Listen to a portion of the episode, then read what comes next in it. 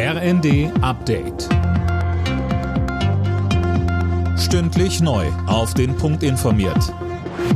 Ich bin Silas Quiring. Guten Abend. Vor dem Start des Tankrabatts übermorgen warnen Verbraucherschützer und Tankstellenbetreiber davor, jetzt mit dem letzten Tropfen Kraftstoff rumzufahren. Die Steuersenkung auf Benzin und Diesel wird sich wohl erst drei bis vier Tage später bemerkbar machen. Jürgen Ziegner, der Geschäftsführer des Zentralverbandes des Tankstellengewerbes, sagte uns, Solange reichen normalerweise Vorräte und natürlich werden Tankstellen sich Ende Mai äh, die Tanks nicht mehr voll machen, sondern im Gegenteil darauf kalkulieren, dass sie relativ schnell mit neuer preiswerterer Ware von den Raffinerien bzw. von den Tanklagern versorgt werden.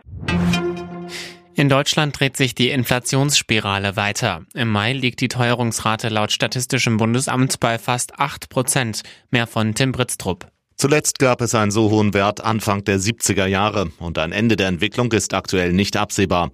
Die Inflation führt zu einem Kaufkraftverlust. Trotz Lohnerhöhung haben Erwerbstätige im Schnitt knapp zwei Prozent weniger Geld in der Tasche und die Lebensmittelpreise steigen in diesem Jahr wohl um bis zu 15 Prozent, bedeutet Mehrkosten pro Kopf von bis zu 350 Euro. Beim EU-Sondergipfel zur Ukraine wird weiter über ein Ölembargo gegen Russland gestritten. Ungarns Ministerpräsident Orban bestreitet, dass man sich auf einen Kompromiss geeinigt habe. Der soll vorsehen, dass erstmal nur Öllieferungen per Schiff verboten werden.